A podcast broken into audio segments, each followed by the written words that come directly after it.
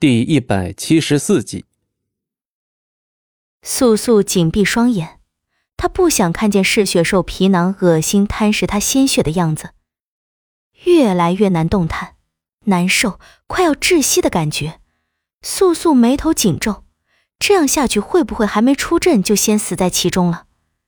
下一瞬，素素猛地睁开眸子，全身上下的灵力释放出来，生生把嗜血兽的皮囊击回了原本的位置。而这次灵力的释放，也让素素几乎瘫倒在地。他释放出去的灵力无意回到他体内，全部被封魔灵阵吸入其中。素素脚下有些不稳，他这样也许会使嗜血兽的皮囊更加饥渴。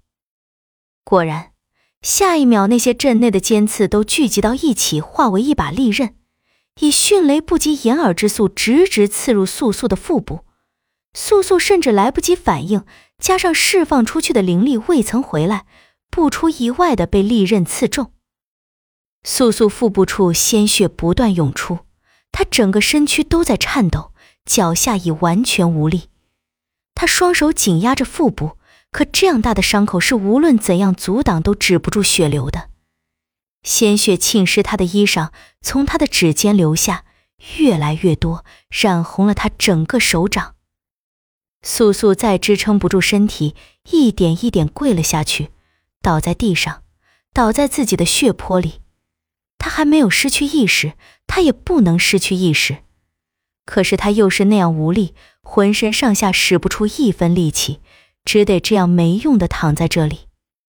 她眼前是风魔灵阵顶部的皮囊降下高度来吸食地上的血，这些皮囊连一丁点鲜血都不放过。不知道是因为太久没有尝到血的味道，还是因为素素流出的是这样特别的血，既是污血又是妖血。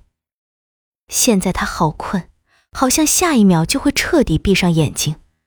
腹部的疼痛感让他几近晕厥，可他必须保持清醒。如果在这里倒下了，这嗜血兽皮囊一定会毫不留情地将他的鲜血吸食殆尽吧？可是他现在还不能死。疯狂涌出的鲜血让素素本就不好的脸色此刻越显死白，嘴唇也因失血过多而失去了原本的颜色。困。这一瞬间，似乎全部的声音都消失了，风魔灵阵中只有嗜血兽皮囊吸食鲜血的声音。就在这样刺耳、令人难受的声音下，素素渐渐失去了意识。风魔灵阵外一片清明。好似什么事都未曾发生。一直站在镇外的青烟，通过幻境看到素素失去意识后，才挪动脚步离开此处。九重天上，水晶宫殿，温雨重重跌在地上，嘴角处流出一行血迹，捂着心口处看着闯入水晶宫殿之人，他眼中有对此人不请自来的鄙夷，但更多的却是害怕与惊恐。但凡能找到九灵墨水晶宫殿之人，都与九灵墨有几分关系，且对他是毕恭毕敬。而这个人，他直接闯入，灵力极为强大。温雨虽不是拥有极高灵力之人，但过往闯入水晶宫殿的人，无一能伤到他。毕竟，这样时常消失不见的水晶宫殿，并无几人能准确寻到位置。水晶宫殿大堂之中，所有的门窗都是开着的。来人见九灵墨迟迟不现身，似乎想借伤他宫中人来将他逼出。你还撑得住？来人轻佻的语气中带着居高临下的不屑感。他面前的温雨是死是活，他都不在意。只是这水晶宫殿中，除了九灵墨，就只有他一人。这么快就了断了他的性命，便索然无味了。温雨气息不稳，脾气倒是很犟，吐出一口血来，还在硬撑。水晶宫的人哪能受你侮辱？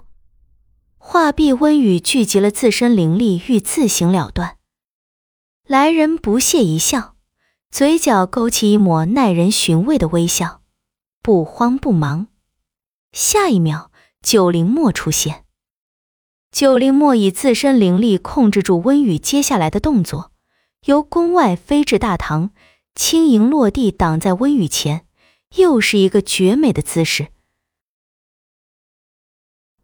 本集播讲完毕，感谢您的收听，我们精彩继续。